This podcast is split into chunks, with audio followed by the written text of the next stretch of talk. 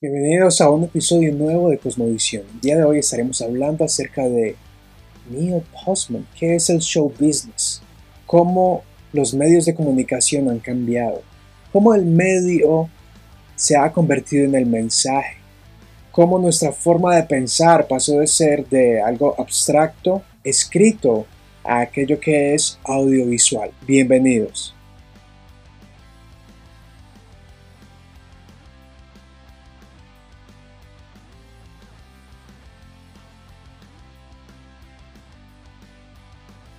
¿Has llegado a escuchar acerca de El mundo de Orwell de 1984? O quizás has oído de El mundo feliz de Huxley. Bien, Neil Postman es un autor que escribió en el año 1985 el libro Entretenidos hasta morir, el cual me sorprendió que el mismísimo Agustín Laje lo cita dentro de su libro La batalla cultural, reflexiones críticas para una nueva derecha. Y este es uno de los libros en donde varios autores lo recomiendan por ser a nivel profético. Y esto no en el sentido de que intencionalmente decían profecías, sino que analizaban tanto la radiografía de su época que pudieron predecir cómo sería nuestro día hoy, nuestra vida hoy día. Entonces fue publicado en el año 86 por Penguin Random House y el libro está dividido en dos partes. Pero antes de entrar en detalles, te invito a que te suscribas, a que me ayudes para crear más contenido, para diseminar mi contenido bíblico de cosmovisión cristiana de varios libros y cultura popular. Así me apoyas, es totalmente gratuito. Recuerda que este episodio puedes escucharlo también en Spotify si te gusta solamente el audio. Muchas gracias y comencemos. Lo que quiero hacer en este episodio es nada más que citar algunas de las frases de su libro para nada será algo exhaustivo, solamente algo seleccionado, así inspirarte a reflexionar en cómo muchos han hablado de la vida hoy día. Hace 40 años escribió este libro y nos habla de realidades, cómo ha cambiado la sociedad, cómo ha cambiado de pensar a sentir, de reflexionar a solo vivir de los sentimientos. Bien, el libro entonces está dividido en dos partes. Lo primero es el medio es la metáfora y allí el autor comienza a hablar de los medios de comunicación que ellos mismos se vuelven el mensaje. Y él allí habla de la epistemología, tipografía en América, la mente tipográfica y el mundo del peekaboo, es decir, como anteriormente y por supuesto dentro del contexto de los Estados Unidos, aunque el libro también está escrito en español y dejaré en el, el enlace en la descripción donde tú puedes comprarlo, donde solía la gente pensar de una forma más abstracta. Él hace una disertación acerca de la, cómo se distinguían los discursos presidenciales y los debates de Abraham Lincoln y de otros personajes a cómo soy hoy en día. En otras palabras, cómo la sociedad dejó de ser algo abstracto, elegante, erudito, a ser algo de un show y estoy seguro que para ti ver los debates presidenciales de cualquier país y para poner el ejemplo de Norteamérica son un show, son como ir a un teatro, ver una comedia. Y esto es lo que él dice entonces en su primera parte. La segunda parte es la era en que todo es un show. Es decir, ahora esto eh, es cuando la televisión, y vale la pena decir que el autor habla más del contexto de la televisión, puesto que el Internet todavía no era una sensación en aquel entonces. Es decir, hablan de algo importante y el que dirige la televisión, el programa de noticias o el documental lo que sea dice, ahora esto. En otras palabras, nada es importante, todo es un show. La enseñanza como una actividad entretenida en donde él habla de Plaza Sésamo, en donde se reduce la educación a un mero entretenimiento. Y la advertencia eh, huxleyana, así termina el libro. Entonces, en el prefacio, primero, esa es la primera frase en el prefacio que me llama la atención. Él dice, la gente va a llegar a amar la opresión, a adorar sus tecnologías que deshacen su capacidad de pensar. Este libro es acerca de la posibilidad de que Huxley, no Orwell, tenía razón. Neil Postman es quien magníficamente ha hecho este comentario acerca de un mundo feliz. O sea, muchos hemos temido esa, ese mundo distópico de 1984 con el gran hermano vigilándonos por todas partes. Postman habla más desde la óptica del mundo feliz, como la utopía es aquello que nos va más a destruir. Y hay un autor también llamado un autor cristiano, Chuck Swindoll, que en su pequeño libro acerca de las lamentaciones, él hace este comentario. A lo que Orwell le temía era aquellos que vetarían los libros. Huxley temía que no habría razones para vetar libros, pues no habría quien se interesara en leerlos. Orwell temía a los que nos privarían de la información. Huxley a aquellos que nos darían tanta que nos veríamos pasivos y egoístas. Orwell temía que la verdad fuera ocultada de nosotros.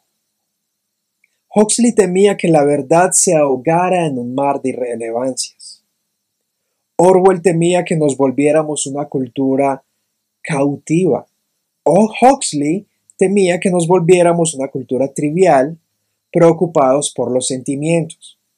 Huxley subraya en Mundo Feliz revisitado que aquellos libertarios y racionalistas que siempre se oponen a la tiranía, abro comillas, fallaron en tomar en cuenta el apetito casi infinito de la gente por la distracción. Y añade, en 1984, la gente es oprimida por una pena infligida, en el mundo feliz por un placer infligido.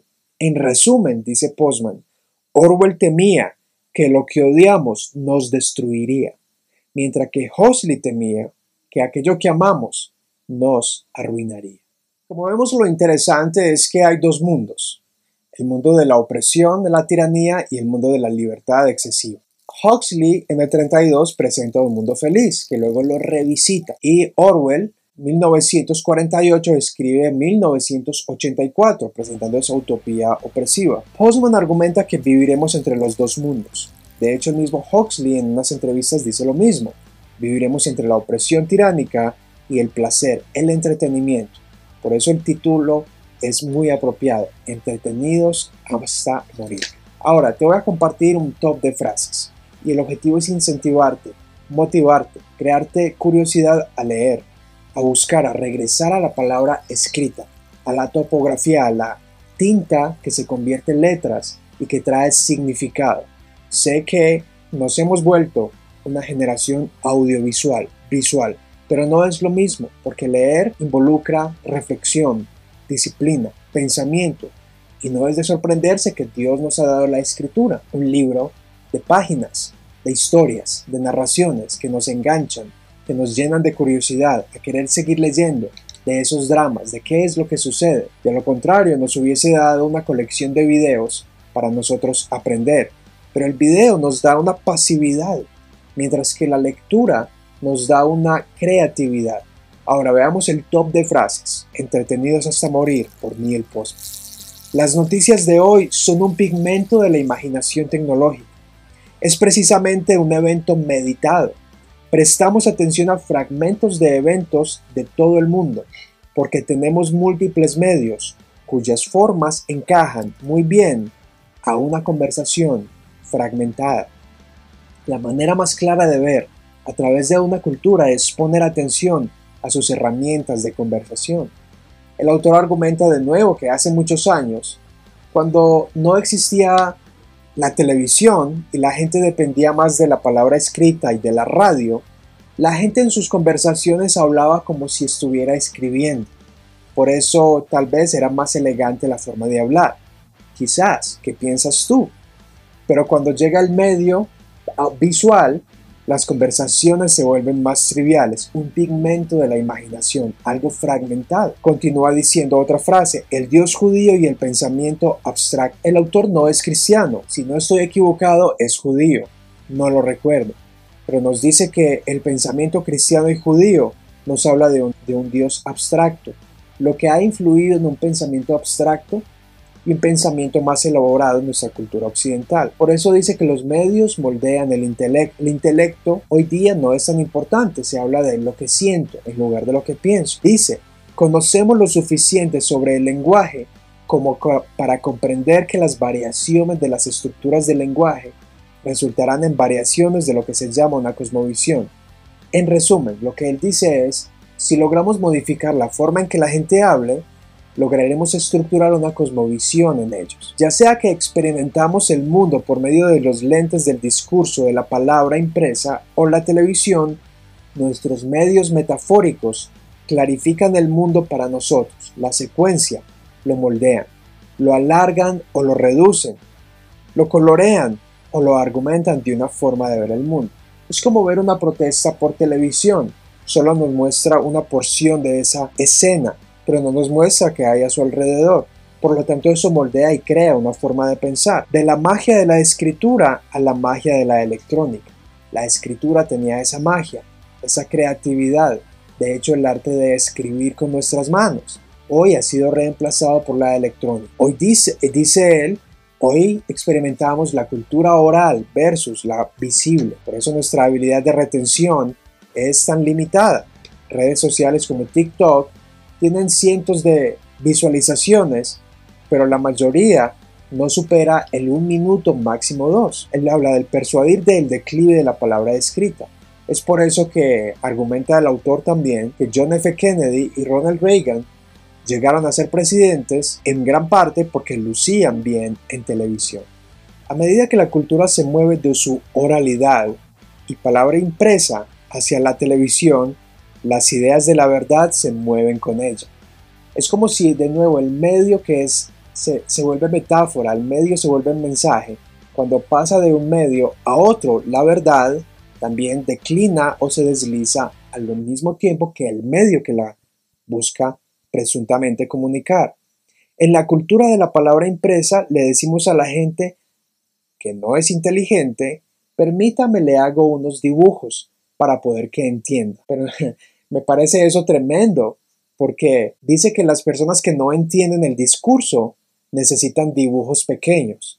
Y hoy en día es lo más didáctico que necesitamos para entender un principio. Cambios en el púlpito de sermones bien escritos al show temporal de la motivación psicológica. Increíble. También habla de algunos predicadores para hablar de esos teleevangelistas en donde ya los sermones no son muy elaborados. De hecho, también habla de Billy Graham. Billy Graham que simplificó el mensaje cristiano para llegar a más masas, porque lucía muy bien en televisión.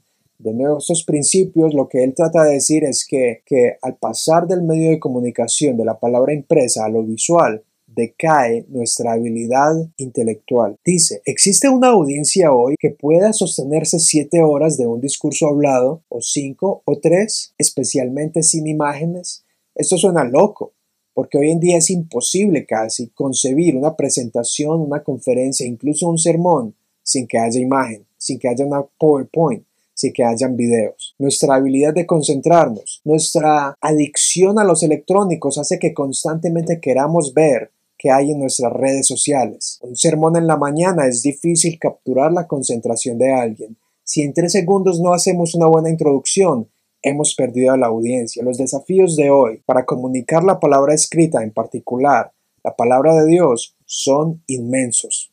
No es que en el mundo feliz no habrán risas en lugar de pensamientos, sino que en el mundo feliz la gente no sabe de qué se ríe ni por qué han dejado de pensar. Así que los temas principales de este libro son la palabra escrita, la generación de la imagen y son lecciones que profetizan. Es decir, el libro de Neil Postman es un clásico que merece ser leído. Hace parte de eso que es la batalla cultural, la batalla, ese campo por el que se guerrean hoy en día a través de los medios audiovisuales. Y que digo yo, necesitamos regresar a la palabra escrita. Por eso este canal está dispuesto a hablar acerca de libros ¿Qué piensas tú de Neil Postman? ¿Qué piensas tú de movernos de una generación de la imprenta a una generación visual?